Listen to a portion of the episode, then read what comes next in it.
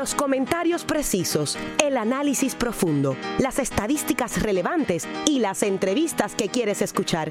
¿Están listos? Porque ahora comienza Conexión Deportiva con los periodistas Irán Torraca y Eugene Guzmán, más allá del terreno de juego.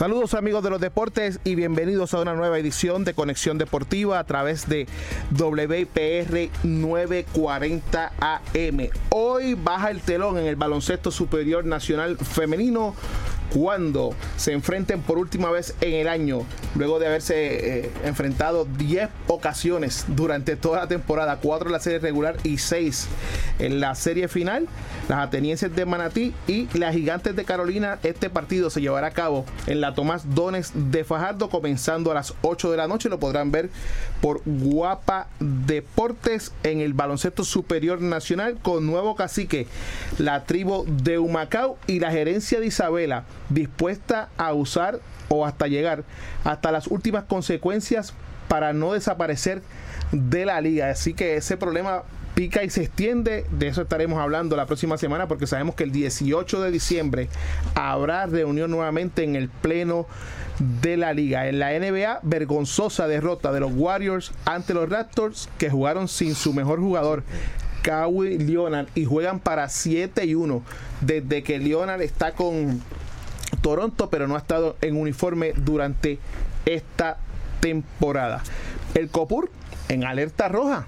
Hoy sale la presidenta del Comité Olímpico de Puerto Rico, Sara Rosario, e indica que podría quedarse sin dinero a partir del próximo enero del año 2019 una historia que se repite año tras año. Hay que buscar solución. Yo tengo parte para, de esa solución para adherir dinero a las arcas del Comité Olímpico de Puerto Rico. De eso estaremos hablando más adelante. Movidas a montón en las grandes ligas, en las transacciones de los equipos durante los Winter Meetings, donde hay puertorriqueños envueltos, así que no se retiren de Conexión Deportiva porque eso estaremos hablando más adelante. Y en el fútbol ya están definidos los 16 equipos que participarán en las fases eliminatorias de la Champions League, mientras que en España se cuadraron ya los pareos para la Copa del Rey. Saben que ahora en enero comienzan los 16 avos de la Copa del Rey un trofeo que algunos equipos grandes lo devalúan cuando no lo ganan. Cuando lo ganan, pues hacen este toda eh, fanfarria, ¿no? Hasta van hasta la fuente. No quiero decir, ¿verdad?, que me estoy refiriendo a Real Madrid, pero esa es la realidad de eso. Y aquí en Puerto Rico, todo listo para la elección presidencial en la Federación de Fútbol que se llevará a cabo este próximo domingo, 16 de diciembre, bien tempranito. Eso me gustó, voy para allá. A las 8, 9 de la mañana ya estarán, ¿verdad?, recibiendo a todas las personas que podrán ejercer su derecho al voto y a las 10 u 11 eh, si no me equivoco, de eso estaremos hablando en varios segundos. Este, ya estarán empezando a ejercer su derecho y así eh, eventualmente o revalidar uno de los candidatos o tendremos un presidente de la Federación de Fútbol Puertorriqueño nuevecito. Así que de eso se trata. Junto a mí hoy, a lo que llega Irán Alberto Torraca, que está en Sendo Tapón, se encuentra el que más sabe de fútbol en esta mesa, Luis Santiago Arce. Saludos Luis. Todos los amigos de Conexión Deportiva, un honor para mí estar nuevamente con ustedes desde acá, desde la ciudad de Orlando. Eh, parece que estás allá, pero tu corazón siempre se quedaba en Puerto Rico, así que eh, eso lo sabemos, Luis. Más que nunca. Eso es así. Y hoy nos honra de sobremanera uno de los candidatos, de los cuatro candidatos que se enfrentarán este domingo en esa elección de la Federación de Fútbol Puertorriqueño, y es Alberto Santiago. Y no le voy a dar mucho énfasis a los otros tres, aunque eventualmente vamos a hablar de ellos, porque se invitaron y por alguna razón u otra o declinaron o no han contestado todavía los mensajes que le hemos dejado. Y yo creo que un presidente de una federación, sea la que sea, tiene que siempre estar disponible y abierto para cuando la prensa toque las puertas, estar a su disposición en las buenas y en las malas. Saludos, Alberto. Saludos, gracias por la oportunidad y, un, un, saludo a los amigos de la escucha. Alberto, eh, Luis, eh, saluda primero antes de empezar las preguntas y respuestas. Saludos, Alberto, eh, que está gozando, está gozando con su equipo en España, el Sevilla Fútbol Club, que está teniendo una gran temporada en la Liga Española, Copa del Rey también, y Champions, y todo, por todos lados anda el Sevilla muy bien ubicado. Así que, Alberto, más allá de sus intenciones de presidencia de la Federación Puertorriqueña de Fútbol, también atento al fútbol en España con el Sevilla Fútbol Club. Sí, sí, eh, bueno, eh, eh, una buena temporada hasta el momento lo que el Sevilla lleva. hace apenas hora y media se, clasificó como primero en, su grupo en la UEFA League. Así que nada, ilusionante hasta el momento la temporada para los sevillistas, pero es larga, es larga la, la campaña de todos los equipos en Europa y, y pues ahora entra la otra fase de la Copa del Rey, así que es muy pronto para hablar cualquier cosita de logros finales. Para nuestros amigos fanáticos y los radio escuchas, Alberto, Alberto Santiago es el presidente desde hace 19 años del Bayamón Fútbol Club, el cual administra el Bayamón Soccer Complex, que es un, un complejo, valga la redundancia, que se puede ver desde la carretera número 5. Así que de eso es que se trata y está buscando la posibilidad de ser el mandamás en una federación que yo no sé cómo tú piensas, Luis, pero a nosotros que nos gusta el fútbol, verla en ese estado crítico como ha estado eh, en los últimos años, pues es merecedor que haya gente fresca, gente nueva al mando de la misma.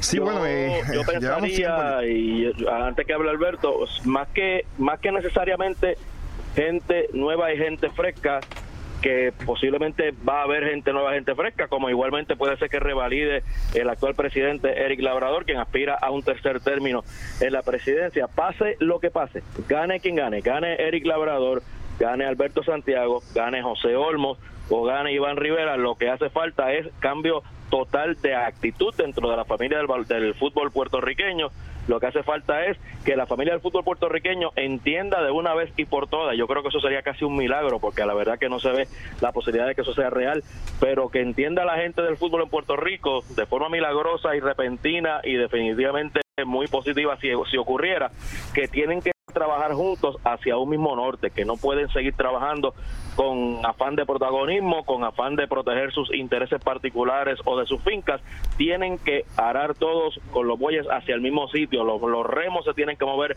en el agua hacia, hacia el mismo objetivo. Si no es así, gane quien gane, el fútbol en Puerto Rico por un buen rato más no va a progresar como esperamos, o por lo menos como quisiéramos. Sí, eh, Luis, eh, eh, estoy, estoy totalmente de acuerdo contigo. llevamos mucho tiempo ya queriendo hacer cosas grandes y como que no arrancamos. sin lugar a dudas, nuestro deporte en, el presente siglo es el deporte de mayor crecimiento en nuestra isla. Lo reconocen así entidades de gobierno, la comunidad deportiva del país y, y, eso pues sin duda a duda, pues obviamente sí, positivo, positivo para nuestro deporte, para el fútbol, pero pero pero ya es tiempo, ya es tiempo de que de que eh, unifiquemos ideas, proyectos, propósitos y, rememos la comunidad del fútbol para, para, el mismo lado, para el mismo norte. En gran medida eso eso recae sobre la, Federación eh, Puertorriqueña de Fútbol. A fin de cuentas es, el ente que regula nuestro deporte en Puerto Rico, es la presencia de FIFA aquí en Puerto Rico y, y es, es clave, es clave que ya nuestra federación tenga tenga un proyecto, tenga una estructura eh, y ofrezca a, la comunidad futbolística, a los miembros, los clubes, las ligas, eh, eh, unas ideas claras, concisas, esté totalmente disponible para lo que es adelantar causas y obviamente eh, eh, ayudar a, a, los clubes a terminarlos de solidificar nuestros proyectos, las ligas, como, como ya mencioné anteriormente, y, y, y, es clave. No, no podemos no podemos seguir eh, improvisando, viviendo el día a día, según cada, cada selección le, le, llegan los compromisos, los atendemos y, y pues es un borrón y cuenta nueva. Eso hay que cambiarlo, eso hay que cambiarlo ya. Bueno, yo, yo voy a hacer una pregunta. Voy, voy primero a hacer una, un comentario en el caso de Alberto Santiago, para los que no lo conocen. Aparte de haber trabajado por mucho tiempo dirigiendo, presidiendo el Bayamón Fútbol Club allá en el Bayamón Soccer Complex, eh, Alberto Santiago yo lo conozco desde sus días trabajando en operaciones de campo con la franquicia de los Islanders de Puerto Rico. En su momento estuvo a cargo de lo que fue el intento de los Islanders de tener una, una finca de categorías menores y después ahí entonces surgió la, creación, la, la, idea entre el alcalde de Bayamón, Ramón Luis Rivera Cruz, de crear el Bayamón Fútbol Club y por ahí ha seguido ese trabajo. La pregunta entonces que yo le hago a Alberto Santiago, oiga usted, hermano, ¿qué usted propone? ¿Cómo usted cree que usted como posible presidente podría lograr esa hasta el momento y casi imposible es realidad de lograr unión, de lograr esfuerzos comunes en, en los objetivos de la Federación Puertorriqueña de Fútbol. ¿Cómo usted cree que va a lograr bueno, primeramente hace ya alrededor de, un mes cursamos a, los compañeros delegados y a todos los clubes de, la federación, tengan o no tengan votos en los próximos comicios, un plan, un plan bastante abarcador, bastante abarcador de lo, un, plan a cuatro años de lo que debería ser eh, eh, el plan a seguir, obviamente, lo, que la, razón de ser, los proyectos que la Federación estaría atendiendo para empezar a, crear unas bases sólidas para que obviamente pues podamos aspirar a, conseguir ya logros a nivel internacional, estabilizar nuestras ligas. Eh, obviamente es lo que siempre hemos estado carentes. Claro está, podemos tener en un papel eh, eh, eh, un plan, unas ideas fantásticas, pero ¿quién lo ejecuta? ¿Cómo lo hacemos? ¿Cómo, cómo, ¿Cómo hacemos un equipo de trabajo que lo pueda materializar? Pues realmente es bastante abarcador lo que estamos proponiendo, empezando por lo que es la estructura propiamente de la federación. La, la federación está dividida en seis regiones geográficas y obviamente pues ahora mismo más allá de la asociación central, pues que tiene, tiene algunos 20 años ya o un poco más de existencia eh, en su momento bajo la dirección que en paz descanse de Miki Jiménez. Pero las demás regiones como tal apenas han tenido ningún tipo de funcionamiento. Pues eso hay, eso hay que estructurarlo, hay que hacerlo operativo. Y eso, eso requiere pues, de factor humano. Necesitamos que nuestros clubes se involucren, sean parte de, los procesos. Eh, es importante lo que es la estructura, como estoy diciendo, federativa, unir estas regiones con lo que es el propio funcionamiento de la federación. Para eso, como digo, hace falta que los clubes se involucren y yo sé que ahí es donde está el reto mayor.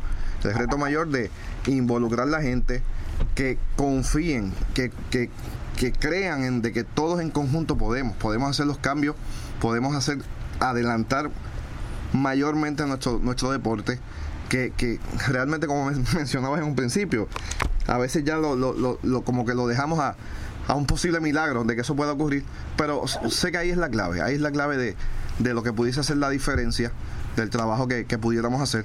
Es bien clave, como estoy diciendo, contar con todo, con todas las áreas, tanto lo que son los clubes de categoría menor, los clubes superiores, vuelvo y repito el tema de las regiones. Eh, eh, eso creo que va a ser la clave de lo que haga comenzar a ver distinto eh, eh, eh, la mentalidad tanto de nuestros directivos de clubes como de nuestros jugadores también. oye, disculpa que, te, que, me meta otra vez. Tranquilo. que tenemos, tenemos que aclarar que las elecciones, la asamblea está programada para este domingo en la mañana allí en San Patricio Merflix, en el área de Guaynabo. Pero hay un recurso por ahí corriendo que si no ha ocurrido algo en las últimas horas todavía está vigente del Villa Andalucía Fútbol Club eh, proponiendo la posibilidad de que, se posponga esta asamblea eh, bajo el argumento de que ha habido irregularidades en este proceso eleccionario en, en términos de la, de la forma que se ha ejecutado todo este procedimiento hasta ahora. Así que, ojo, que en las próximas horas podría llegar alguna decisión que valide la celebración de la asamblea el domingo o que eh, se tenga que decidir la composición hasta una nueva fecha de esta asamblea. Alberto Santiago, usted ha sido parte en los últimos cuatro años del Comité Ejecutivo de la Federación Puertorriqueña de Fútbol. Un comité ejecutivo que se supone que haya trabajado de la mano junto al presidente actual, Eric Labrador, para tratar de impulsar las ideas que tenga Labrador y la federación para, ¿verdad? para buscar un mayor desarrollo. Sin embargo, en muchas ocasiones sabemos que ha habido mucho antagonismo entre el comité ejecutivo y la figura del presidente, Eric Labrador. Usted, Alberto Santiago, como potencial presidente, y si logra ser electo a la presidencia de la Federación Puertorriqueña de Fútbol, ¿cómo piensa trabajar eh, con esta situación de que no tenga un gobierno compartido, llevándolo al punto de vista político partidista en Puerto Rico. Es lo que ha pasado en la Federación Puertorriqueña de Fútbol. Ha tenido un gobierno eh, compartido, un comité ejecutivo buscando hacia un lado y un presidente buscando hacia el otro. Alberto Santiago, ¿cómo usted piensa trabajar con esto? Bueno, de, te tengo que decir que, que del saque, pues... Eh, eso, va, eso va a seguir ocurriendo y me explico. O sea, de entrada, el comité ejecutivo eh, actual fue, fue elegido bajo lo, que eran los pasados eh, estatutos. Recordemos que los estatutos de la Federación Puertorriqueña de Fútbol cambiaron hace dos años. Eh, en la actualidad, el, comité ejecutivo está compuesto por nueve personas, de las cuales pues, es un presidente, dos vicepresidentes y seis miembros ordinarios. Toda la comunidad futbolística, todos los miembros, podían escoger a, estos nueve, eh, estas nueve personas. Ahora no, ahora esto cambia, ahora esto cambia. Eh, sí se sigue manteniendo la figura de un presidente, dos vicepresidentes, pero de los seis miembros se, bajan a, a, dos. Ahora solamente van a haber dos miembros ordinarios. Y entonces entra en escena una nueva representación de los distintos sectores. Ahora cada región va a tener un representante en el comité ejecutivo y de igual manera el fútbol superior masculino y el fútbol superior femenino. Por consiguiente, de nueve personas que componen el actual comité ejecutivo sube a 13.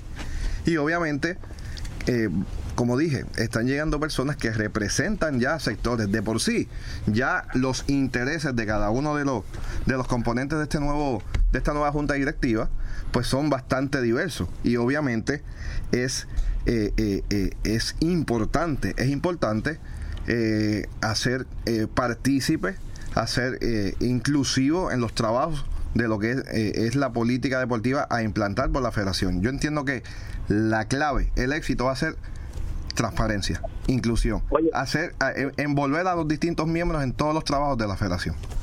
Alberto, otra de las situaciones que, que se comentan en relación a su candidatura, eh, su candidatura a la presidencia, es que posiblemente de ganar eh, Alberto Santiago la presidencia de la Federación Puertorriqueña de Fútbol, se perpetuaría la privatización del fútbol, del desarrollo del fútbol para clubes privados, eh, cuando pues mucha gente piensa, y me incluyo entre ellos, que el fútbol tiene que salir de los clubes privados, tiene que salir de esas fincas, de esas fincas privadas. El fútbol en Puerto Rico, si realmente quiere levantarse en los próximos años, tiene que llegar a los barrios, tiene que llegar a los montes, tiene que llegar una masificación plena. El, el fútbol tiene que inundar al país para que esto pueda echar para adelante y no puede seguir atado a fincas privadas que si el niño no tiene 200 y pico, 300, 400 dólares para pagar mensualmente, no puede jugar fútbol, ¿no? Tenemos que buscar maneras de que el fútbol, más allá de algunas comunidades, el fútbol a nivel nacional, a nivel de nuestra isla, esté accesible para todos los niños y jóvenes de Puerto Rico. Alberto Santiago, ¿cuál es ¿Cuál es eso? ¿Qué usted representa en, términos de esto? Mira, el plan que estamos eh, que estamos proponiendo eh, es impactando todas las áreas. Entendemos que, que es importante llevarlo a, todos nuestros municipios y de igual manera a todas nuestras eh, distintas comunidades. Sabemos que, el deporte como tal, más allá del fútbol, es una herramienta valiosa a nivel social y es un, y es un, y es un, es un vehículo para obviamente impactar y, educar a lo que son nuestros niños y jóvenes del futuro. Y sabemos, sabemos, de hecho tenemos ejemplos como, eh, como bien conocemos de, clubes que como lo es el, club la Academia Quintana, lo, lo que es Don Bosco, eh, clubes del sureste de Puerto Rico, Maunabo que realmente Yaucoa son clubes que, que su razón de ser es esa, eh, impactar traer al, joven de, la comunidad, eh, eh, que, es importante que esté en una cancha de, fútbol antes que esté en la esquina, quizás haciendo otras cosas. Y este no es el del Bayamón Fútbol Club. No necesariamente, es correcto. Pero el Bayamón Fútbol Club te puedo decir, obviamente eh, de, de, pleno conocimiento, que es un club que sí tiene el modelo de lo que es la, mayoría de las academias en Puerto Rico, pero siempre velando el, el, el de que a fin de cuentas el, coste sea algo accesible a lo que es la comunidad, a la comunidad, realmente la comunidad que nosotros impactamos, hablando ahora pues del club que, hasta, hasta el momento ha sido presidente, eh, es, un, es una comunidad, eh, la comunidad de Bayamón que nosotros atendemos y pueblos cercanos, como lo, tenemos jugadores de, Aguas Buenas, de Corozal, Naranjito, eh, que maxificamos realmente el coste. El coste de operacional es, mínimo de, lo que es la aportación de matrícula de los chicos. Y de igual manera es importante alianzas con, con, con, auspiciadores, con fundaciones que nos ayuden a estos jóvenes más necesitados a nivel económico de también tengan la oportunidad de, de, integrarse en los proyectos deportivos como cualquier otro. Luis, tenemos que hacer una pausa. Cuando regresemos, seguimos hablando con el candidato a la presidencia de la Federación de Fútbol de Puerto Rico, el señor Alberto Santiago. Si te apasionan los deportes, Conexión Deportiva es para ti, más allá del terreno de juego.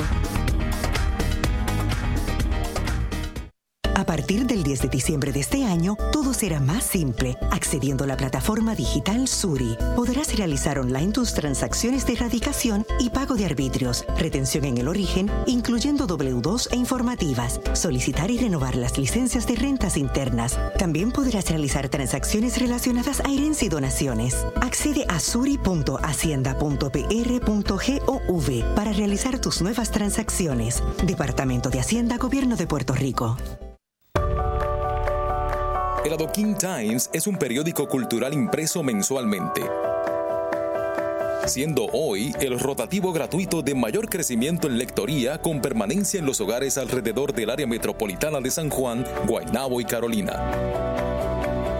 El Adoquin Times es un periódico con temas que engalanan nuestra historia, cultura y entretenimiento puertorriqueño, con actividades alrededor de la isla.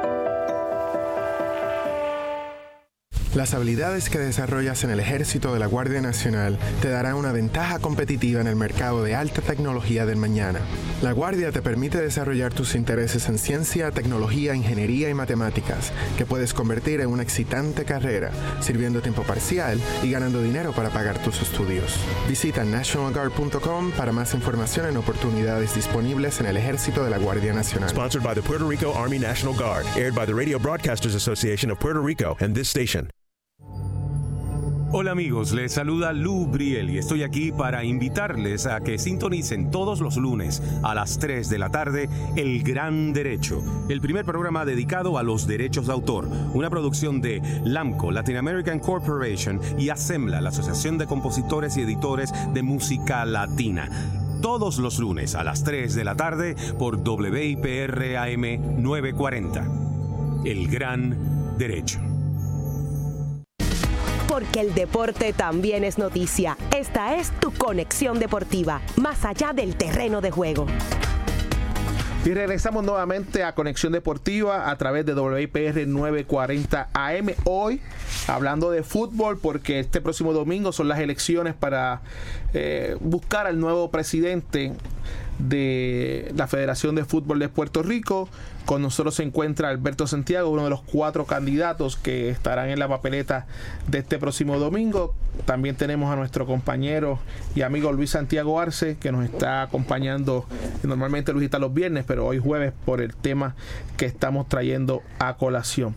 Los demás candidatos para ese puesto son el actual presidente de la federación, el señor Eric Labrador, el presidente de Jaguares FC, Iván Rivera, y el presidente del Tribunal de Arbitraje Deportivo de, de la Puerto Rico Soccer League, José Olmo. Eh, ¿Cómo te sientes en esa carrera? ¿Te sientes confiado? ¿Crees que eh, tienes ya amarrado los votos? ¿O pudiera haber alguna sorpresa este próximo domingo y evitarte que te conviertas en el próximo presidente? Bueno, yo en, materias de, esta, de estas políticas, lo que es una contienda, eh, obviamente yo, a mí me enseñaron la escuelita de la cual yo vengo de que aquí hay que correr asustado. O sea, aquí hay que estar eh, eh, trabajando, trabajando en todo momento hasta, hasta que llegue eh, la fecha. cercanía con los clubes, cercanía con todos los sectores de nuestro fútbol. Y, y sí, puedo decir de que hasta el momento he, visto un gran apoyo, un gran, una gran aceptación del, del, proyecto que estoy presentando. y, y, de verdad pues que sí, sí, estamos confiados, pero no no eh, eh, descuidando el, de que a fin de cuentas tenemos, tenemos que seguir eh, trabajando hasta el último momento, como lo venimos haciendo ya desde, hace varios meses. Y, nada, ya deseosos de que llegue la fecha y, podamos de comenzar a, trabajar por el cambio. Sabemos que todas las estructuras existen en las diferentes empresas la federación sigue siendo una empresa, aunque, aunque la veamos desde el aspecto deportivo. Pero, ¿cuál es el plan de Alberto Santiago con respecto a, a lo que se ve en la cancha? a lo que se ve en el juego. Sabemos que hay países que juegan a lo mismo, sabemos que hay una identidad de juego de equipos que pueden ser eh, trasladados de categoría en categoría.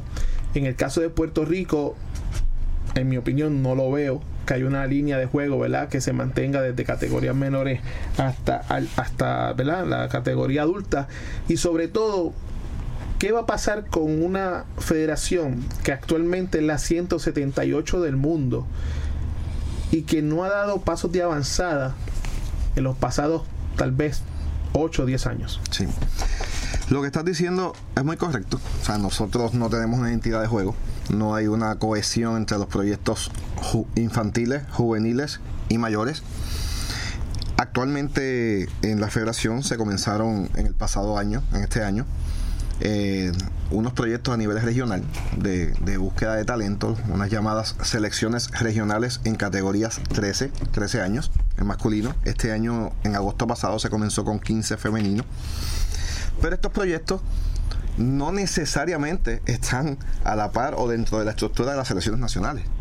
Eh, qué bueno que estamos buscando nuevos talentos a edades tempranas, pero de qué nos sirve si no necesariamente están al unísono y engranado con lo que es la visión de lo, el cuerpo técnico de nuestra selección nacional. O sea, eso es parte de lo pero, que... Pero ese cuerpo técnico de la selección nacional cambió hace par de meses. Sí, eso... eso y cada vez que hay un cuerpo técnico diferente trae su filosofía de juego eh, y no eh, debería ser de esa manera. Correcto, ese es otro de los factores también que hemos tenido ya a nivel de nuestra selección mayor. Por cierto, sí. y disculpa que te interrumpa Alberto, yo he pedido una entrevista a Amado Guevara desde que fue nombrado y todavía lo estoy esperando. Mira. Continúa. Qué pena, qué pena. Seguimos. Nada. Eh, es cierto, es cierto de que la, inconsistencia en, los proyectos han sido más microproyectos que, que lo que es un, desarrollo a nivel de selección nacional. Nos tiene una continua inconsistencia, obviamente, de, lo que es el desarrollo de, nuestro tipo de juego. Y continua improvisación. Sí, continuamente. Como dije en un principio, lo dije anteriormente, de que llegaban los compromisos para las selecciones mayor, 20, femenina, los atendíamos según el momento. Eh, lastimosamente siempre nos eliminamos una primera ronda, tal vez si llegamos a una segunda y ahí. Y entonces mm, se detenía, no había continuidad y después cuando venga el próximo compromiso oficial en dos años, pues nos volvemos a juntar. Y pues lamentablemente hemos sido víctimas de eso. Es importante, es importante, eh, eh, de hecho lo tengo en mi, plan de trabajo estamos eh, apostando por crear una comisión de alto rendimiento. O sea, una comisión en la cual estén involucrados los directores técnicos de las selecciones nacionales, los directores eh, de las comisiones de fútbol superior masculino, superior femenino, la comisión de fútbol juvenil, el departamento arbitral e inclusive hasta el departamento médico, la comisión femenina, todos los entes que a fin de cuentas eh, son responsables de nuestro fútbol, de la parte deportiva, tienen, vamos a crear una comisión en la cual busquemos y establezcamos un modelo de el plan más idóneo para desarrollar nuestro fútbol. Eso tiene que ser primero de, necesariamente llegar a un acuerdo con un cuerpo técnico en el cual eh, pretendamos que se juegue así o asado. O sea, tenemos que, porque apostamos por entrenadores extranjeros, eh, ha sido la norma en los pasados 15 años, pero no necesariamente hemos sido asertivos de traer personal que se necesariamente se ajuste a, nuestra realidad, a nuestros jugadores, a, lo que nosotros, nuestros recursos humanos, nuestra materia prima, que a fin de cuentas son los jugadores, podamos eh, eh, eh, ir estableciendo ese, mecanismo de juego para que las transiciones entre los chicos de 13, según sigan subiendo a 15, a 17, pues no sea tan drástica no sea tan drástica como, como ha venido surgiendo. a veces criticamos a, entrenadores que han apostado pues quizás por continuidad de jugadores que entendemos que eh, sería bueno ya buscar un relevo, pero es que hay tanta, tanta diferencia, tanta diferencia entre jugadores que quizás tuvieron la suerte, el beneficio de haber estado en, un momento cuando existieron los, los Highlanders, cuando existió la, la, primera Puerto Rico Soccer League, que tuvieron ese cierto roce profesional, eh, competencias internacionales y los chicos que están subiendo ahora mismo que pues, no han tenido esa oportunidad. Hay mucha diferencia entre, entre lo que pues ya va de salir de lo que viene subiendo. Ah, que tenemos que apostar por lo que viene subiendo, que tenemos que saber cómo mejoramos el, lo, que es el desarrollo de, esa de esos nivel juvenil, por llamarlo de alguna manera, pues sí, ahí es que tenemos que apostar. Luis, antes de que tú hagas tu pregunta, eh, quiero hacer otra rapidita ¿Por qué siempre pensamos en importar y no exportar? ¿Por qué no podemos enviar tal vez a una, dos, tres personas que vayan a, Europa, a Inglaterra, eh, España y aprendan los métodos, cómo se hacen las cosas para de alguna manera tener éxito? Porque lo que hemos hecho hasta ahora no ha dado éxito. Y siempre traemos a alguien, pero yo creo que ya es hora de que se pueda pensar de que vamos a enviar gente que mamen, que chupen, que, que, que de, desde abajo hasta arriba. Se habla de una masía eh, en el Barcelona, de una fábrica en el Real Madrid. Se habla de, de, estilos de hacer el negocio diferente. Ya es tiempo o, o entiendes que está preparada la federación para que el estilo de negocio sea diferente. Mira, a nivel de jugador, a nivel de jugador, nosotros quizás nos identificamos en un Pito Ramos, Andrés Cabrero, eh, eh, eh, Manuel de Andrea más recientemente, pero son jugadores que sí han estado, pues, tienen el nivel que tienen, pero lastimosamente, y lo tenemos que reconocer, se han desarrollado fuera de aquí.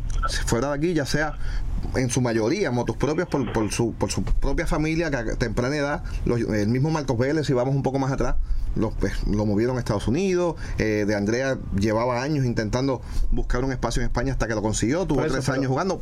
Y, y pues, el nivel de los jugadores que han destacado del patio lo han conseguido fuera. A nivel de pero hablo, eh, no quiero ¿verdad? Eh, sonar este, irrespetuoso de esta parte, pero lo que más, más bien hablo es de no dejárselo a cada individuo en su impacto personal, sino de tener gente que pueda decir, mira, no, esto se hace de esta manera y cuando de esa instrucción o de esa, ¿verdad? esa recomendación hayan 20, 30, 40 jugadores que no puedan irse a esos países. Claro, claro, claro. tenemos que ver entonces cómo hacemos que nuestros jugadores, en más obviamente, eh, eh, pues puedan, puedan comenzar a, formarse de manera distinta. Y, y, es parte es parte de la problemática las capacitaciones a nuestros entrenadores y esa parte es la que iba. Realmente es limitada o sea sí con CACAF la FIFA proveen cursos de capacitación pero lo que es la continuidad pues ahí la federación tiene que ser asertiva de cómo buscamos el complemento adicional para que estos cursos básicos que entrega la FIFA y, y nos trae la CONCACAF pues podamos eh, darle continuidad a nuestros entrenadores, porque sí, eh, por lo general los entrenadores nuestros que cogen estos cursos, por lo general consiguen las licencias, están, eh, están capacitados eh, de, pasar estos exámenes que la CONCACAF y la FIFA proveen, pero la continuidad en, mejorar su trabajo en la cancha, en, en traernos herramientas modernas del fútbol actual internacional. Ahí es que tenemos que buscar entonces qué recursos tenemos que tener a disposición de tanto nuestra federación como brindárselo a nuestros clubes. Luis. Sí, Alberto, dentro del mandato de Eric Labrador en los pasados ocho años, por diferentes razones, ya sea asuntos técnicos o hasta asuntos administrativos muy lamentables, la falta de continuidad, usando esa palabra muy importante que acabas de escuchar, ha sido la norma dentro de la dirección técnica de nuestras selecciones nacionales. Hace unos meses se acaba de nombrar a Amado Guevara como director técnico de selecciones nacionales masculinas y a David Guillemat como director técnico de selecciones nacionales femeninas. Si Alberto Santiago gana este domingo la presidencia de la Federación Puertorriqueña de Fútbol, ¿habrá continuidad a esos nombramientos volveremos a empezar desde cero? Mira, eh, en ambos casos hay unos contratos vigentes, eh, pero eh, son contratos a, un margen corto. Me explico. En el caso de Amado Guevara, se contrató por un año para lo que un, proyecto inicial de un año para atender la, Copa de Naciones de la CONCACAF, con miras obviamente a lo que era una renovación ya a, a, un proceso pues ya de un ciclo más prolongado. En el caso del femenino igual, en el caso de Guillemar se contrató por un año. Eh, realmente siendo responsable con lo, con lo que debería ser el ciclo eh, eh, operativo de, un comité ejecutivo que tiene elecciones este año y entra en vigencia a principios del 2019, entiendo de que la continuidad de lo que es los actuales cuerpos técnicos, pues recae obviamente sobre lo que es la, la decisión del comité ejecutivo.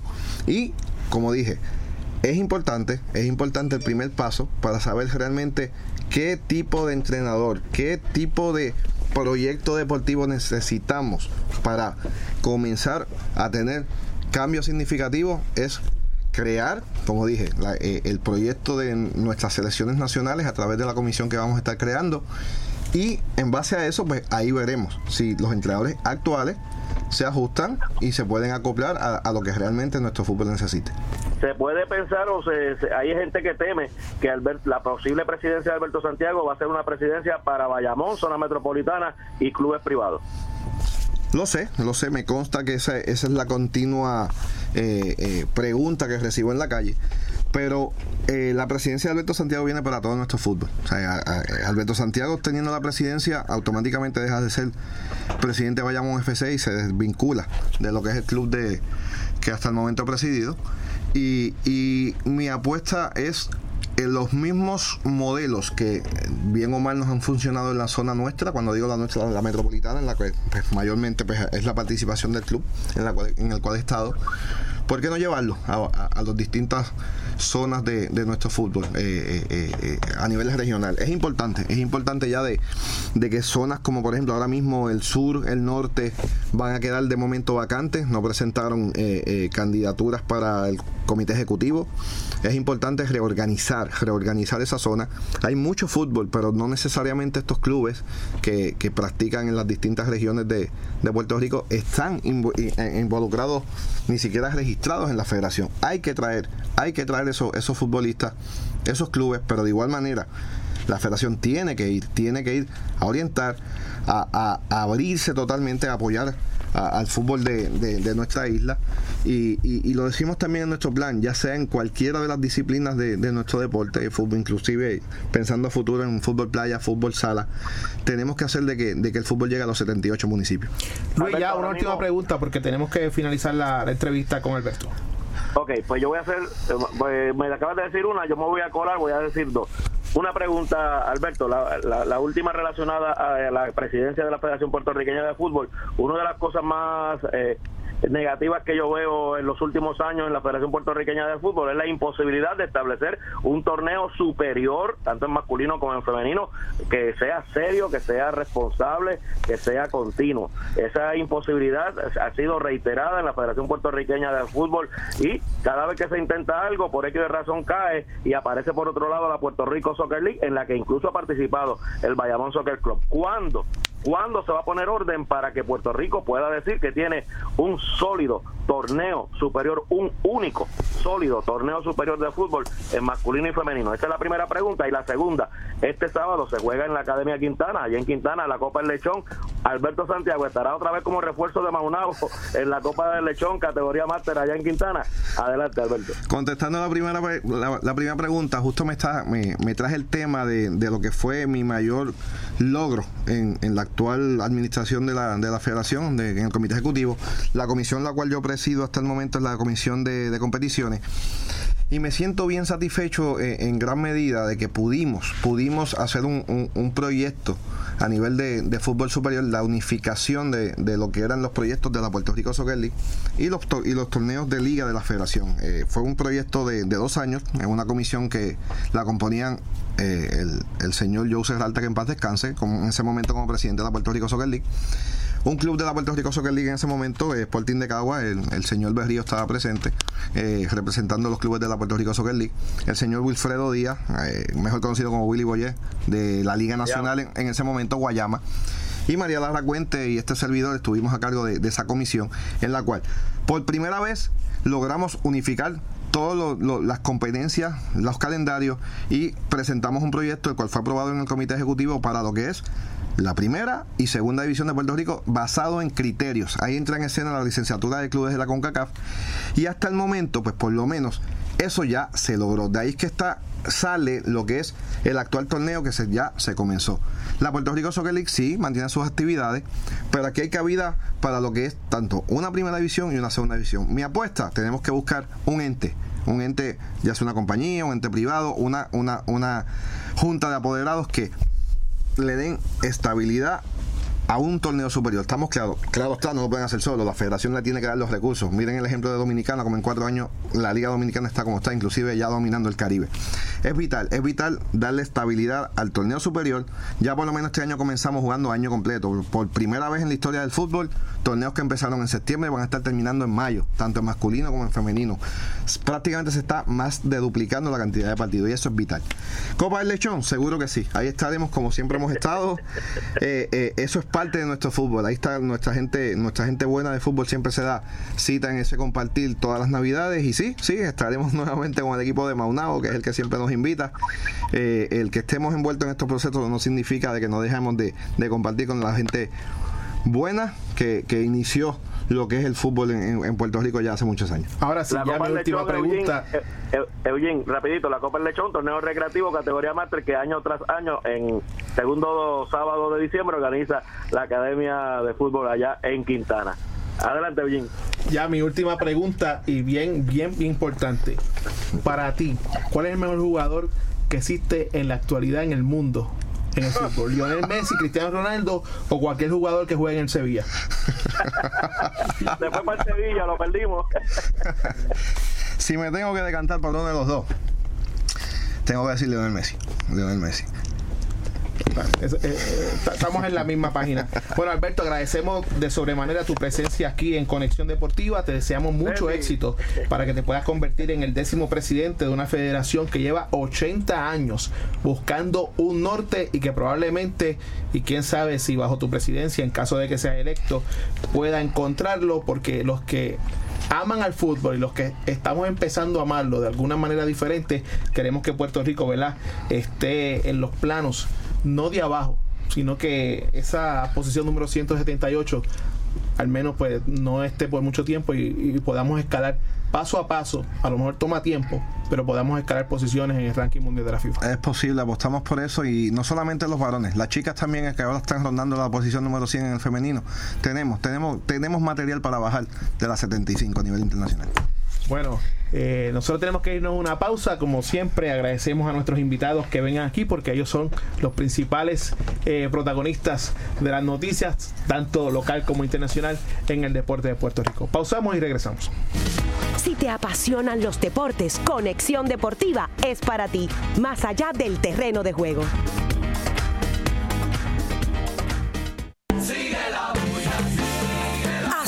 Suena mi Navidad. Ese es el disco que estabas esperando.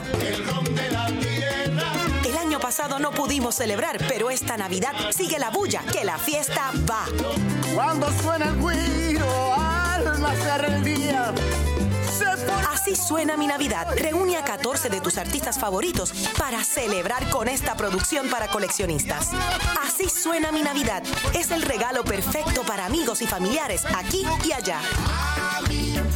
Ahora sí es verdad que yo quiero bailar contigo esta Navidad. Búscalo hoy, porque ya está disponible en tus farmacias de la comunidad Econo, Me Salvé y Micheo Music.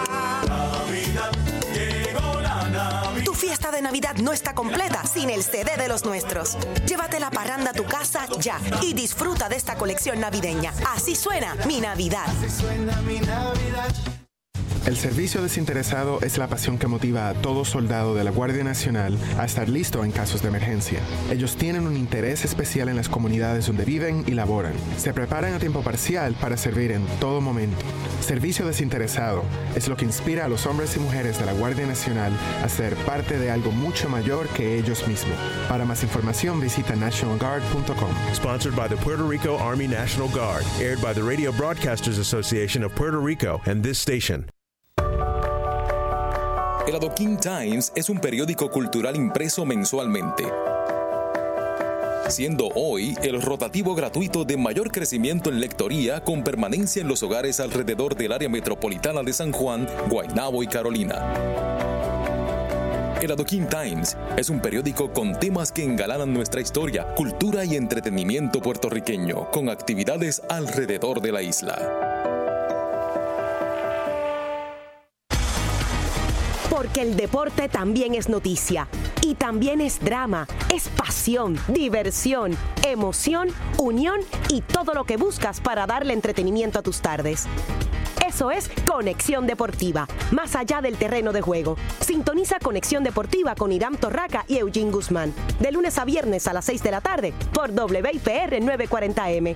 Conexión Deportiva, más allá del terreno de juego porque el deporte también es noticia. Esta es tu conexión deportiva, más allá del terreno de juego. Y regresamos a los minutos finales de Conexión Deportiva, siempre a través de WIPR 940M. Y mira, vamos a darle la bienvenida a, la voz oficial de Conexión Deportiva. Porque la gente dice, pero ese no, ese no es Irán el que está ahí, ese es Eugene, porque la voz es un poquito más, más débil. Así que Irán, bienvenido. Buenas, buenas tardes, Eugene. Y, amigos que nos sintonizan. Bueno, es que aquí hay un tenor y hay un barítono. ¡Eh! A rayo, no la vi venir. bueno, entrando ahora al día final de los Winter Meetings. Eh, para el último día guardaron la acción. Sí, y, y, y de Winter no tiene nada porque estuvo más hot eh, sí, hoy se, se, produjeron algunos cambios interesantes, pero vamos a comenzar con que en la madrugada, básicamente amanecimos con la noticia de que Joe Kelly se muda de Boston a los Dodgers de Los Ángeles. Kelly es eh, del área de California, así que regresa a su casa en términos de, de donde vive en la temporada muerta. 25 millones, tres temporadas para lanzar ante el equipo al que le lanzó también en las Serie Mundial. Así que Kelly será el preparador posiblemente de Kelly Jansen. Hablando de preparadores, Joris Familia regresa a los Mets de Nueva York, tres años, 30 millones para ser el cero man de Edwin Sugar Díaz. Así que un combo, una combinación muy interesante esa de Familia y Sugar Díaz para la octava y novena entrada de los Mets de Nueva York. Lance Lynn, tres años, 30 millones con los Rangers de Texas. Tanner Roark pasó de Washington a Cincinnati, un lanzador abridor. Mientras que eh, hoy el zurdo boricua Alex Claudio fue cambiado de Texas a Milwaukee y en el cambio grande del día Triple cambio entre Cleveland, Seattle y Tampa Bay. Edwin Encarnación, el toletero dominicano, pasó a Seattle. Además, un pick del próximo sorteo. Carlos Santana lo volvieron a cambiar, así que nunca se puso el uniforme de los marineros. Y hoy es un día de regreso. Regresa a Cleveland, a su equipo de origen. Carlos Santana y Jay Bowers a Cleveland y Yandy Díaz y el lanzador Cole Susler a Tampa Bay. Así que un triple cambio donde las figuras principales son los dominicanos Edwin Encarnación y Carlos Santana. Santana, como recordarán, fue cambiado hace unas semanas de Filadelfia a Seattle, pero en Seattle eh, nunca jugó. Pasó por Seattle, pero nunca jugó. Ahora regresa al equipo de Cleveland. En esa transacción, todos los equipos hicieron movimientos en términos económicos para completarla, así que la parte económica tuvo mucho que ver en este, en este movimiento. En el caso de Santana le quedan dos años de contrato, en el caso de Encarnación una temporada y una opción. Se esperaba un, una noticia grande, ¿no? En estos Winter Meetings. Todavía seguimos esperando qué va a ocurrir con eh, Bryce, Harper, también con Machado eventualmente, eh, y yo he estado en, el récord de que Machado eh, terminará vistiendo de, de rayas negras en un uniforme blanco, que sería en el caso de los Yankees de Nueva York. Harper, Irán, yo no sé qué va a pasar con Harper. En este momento, en este momento Sorpresivamente la delantera parece llevarla el equipo de Chicago, pero los Medias Blancas. Y los Medias Blancas de Chicago tienen el dinero para hacer una movida grande como esta, tienen los prospectos para hacer atractivo en que un agente libre como Harper pueda firmar a largo plazo, pensando en que ese equipo en, unos cuantos años, dos, tres años, eh, sea un equipo contendor. Y si uno conoce cómo opera Scott Boras, eh, Scott Boras va a buscar el mejor contrato para su cliente en términos de cantidad de dinero donde sea. A, a no le importa donde sea después que paguen lo que él quiera y así que no, no descartemos que, Chicago los White Sox sean el equipo para Harper pero ojo ese equipo tiene unos prospectazos que si todo cuaja el plan eh, sigue como ellos lo llevan de verdad que con Harper puede ser un equipo peligroso pronto la puja comienza en 300 millones de dólares la pautó el equipo de los nacionales de Washington. Es bien interesante ese punto que tú traes porque jugando en esa división central donde prácticamente Cleveland se ha apoderado de ella en los últimos años, pudieran de alguna manera estar también ofreciendo un poco de resistencia a, Cleveland. Sabemos que Kansas City pues eh, lamentablemente gana cada 30 años y, sus proyectos son a 30 años, así que hay que ver. Lo que hay que preguntarse es si Harper está dispuesto a aguantar 3, 4 años en lo que probablemente esa organización se convierta en realmente un contendor al campeonato o decide firmar por un equipo, aunque por menos dinero, que esté ¿no? en los chavos, como se dice, en las series postemporada y pueda conseguir una sortija, que es lo que eventualmente eh, quiere tener todo jugador, aunque después que gane una, que me manden si quieren a jugar a Anchorage, Alaska.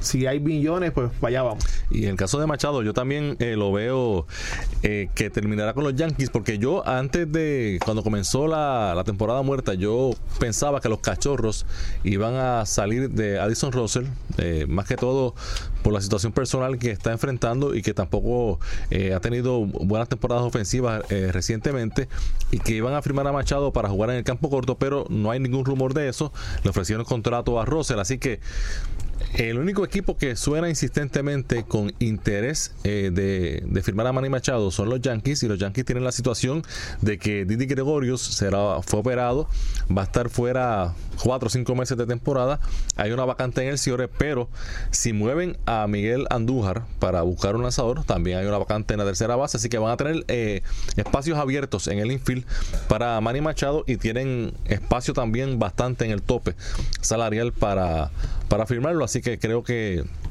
que terminará con los Yankees, Manny Machado. y, y, él, no ha ocultado que ese es el equipo con el que quiere jugar. Claro, y yo creo que todos la balanza se inclina hacia los Yankees luego de la lesión de Didi, porque tienes que buscarte a alguien. O sea, no puedes dejar que en el mes de mayo ya los restos se te escapen de la lucha eh, por ese puesto de la división este de la Liga Americana, porque sabemos que aunque hay dos wild cards, los demás equipos también están haciendo sus movidas para ir eh, tras ellos. Y más cuando tú ves el pasado torneo donde Tampa Bay, que jugaba en la misma división de Boston y Yankees, termina ganando sobre 90 partidos. Y si tú te duermes y te resbalas con las firmas que están haciendo eh, tipo Platoon, los Tampa Bay te pueden costar estar en, en la serie postemporada. Eh, y Tampa, que ayer eh, lo comentamos aquí, firmó a Charlie Morton por dos temporadas. Ese contrato es récord para la franquicia. Nunca antes un jugador de Tampa había ganado 15 millones en una, en una temporada. Y esta combinación de Blake Snell, que ganador de Cy Young, con Charlie Morton, eh, un José de León que pueda estar recuperado de Tomillón, otro prospecto Honeywell que también le hicieron Tomillón. Eh, el equipo de Tampa Bay no, no se extrañen que pueda competir por el segundo wildcard. Claro. Yo creo que, pueden estar ahí si agregan otro bateador. Hoy en el cambio, Yandy Díaz es un jugador que no, que no ha explotado, que quizás en un mercado como ese pues pueda eh, producir, pero con otro bateador, quién sabe si Tampa Bay pueda, pueda hacer el, el, Oakland de, que fue en el 2018 que sorprendió con el segundo wildcard. Eso así. Irán, vamos a movernos a lo que es el baloncesto. Mira, antes, eh, béisbol invernal, esta noche dos juegos. Carolina en Mayagüez, Caguas en Santurce a las 7 y 10. Los indios suman 7 victorias consecutivas. Cuando los indios comenzaron esta racha, jugaban para 8 y 7. Hoy están 15 y 7 liderando. Eh, y ayer casi, casi 4 mil personas en el Cholo y, y, cómodamente, si podríamos decir, ese juego entre criollos y cangrejeros va a ser de suma importancia porque solamente lo separan dos partidos en esa tercera y codiciada posición. Así que eh, todos al Bison para ver esta noche ese eh, desafío. El que no quiere ir a Bison puede ir a Fajardo o verlo por televisión porque hoy baja el telón, como dije inicialmente, en el baloncesto superior nacional femenino. Ateniense buscando romper la hegemonía que tiene el equipo de la gigante de Carolina. Estos dos eh, quintetos se han enfrentado en 10 ocasiones durante la temporada regular. Dividieron honores 2 y 2 en la serie regular, 3 y 3 en esta serie final. Carolina parecía al principio que podía ser el campeón, pero el equipo de las gigantes desperdició un partido, el, el tercero como local de las gigantes. Eh, tuvo que emplearse a su máxima capacidad en ese sexto partido, llevándoselo en tiempo extra. Y no me extrañaría que mañana estuviésemos aquí diciendo que los nuevos campeones o las nuevas campeones son las atenienses. Así que vamos a estar pendientes también de ese partido que a las 8 de la noche irá por Guapa Deportes. En el baloncesto también, pero ahora en el masculino, con nuevo cacique. la tribu de Humacao y es que Alan Colón, que era el candidato eh, principal para hacerse de la dirección de los cangrejeros Santurce, al Santurce pues decir que no va, pues la moneda siempre tiene dos caras. Cogió entonces la, parte eh, posterior de la, de la moneda y entonces será el dirigente de los caciques para la temporada del 2019 y en una noticia que va a romper bien fuerte este fin de semana y es que la gerencia de los eh, de Isabela está dispuesto a llegar hasta las últimas consecuencias con tal de que no desaparezcan como franquicia. Están aduciendo al deterioro ¿no?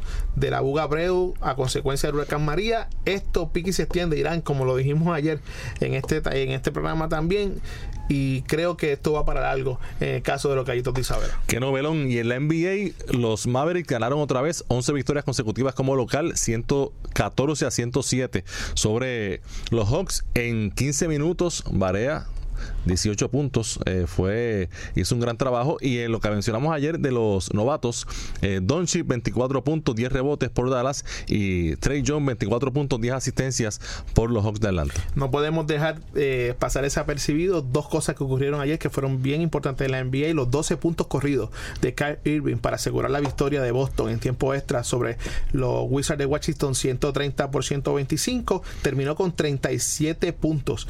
El armador del equipo de los Celtics y la derrota ya no es tan sorpresiva de los Golden State Warriors 113 por 93 ante los Toronto Raptors. Lo que sí pudo haber sido sorpresa es que ante la ausencia de Kawhi Leonard perdieron ¿Y cómo perdieron? Por 20 puntos, Irán. Juegan para 7 y 1 sin Leonard en uniforme en esta temporada. Y creo que ya se acabó, ¿verdad? ya no nos queda tiempo. Hasta aquí esta edición de hoy de Conexión Deportiva. Los esperamos mañana a las 5 de la tarde. Que tengan todos buenas noches.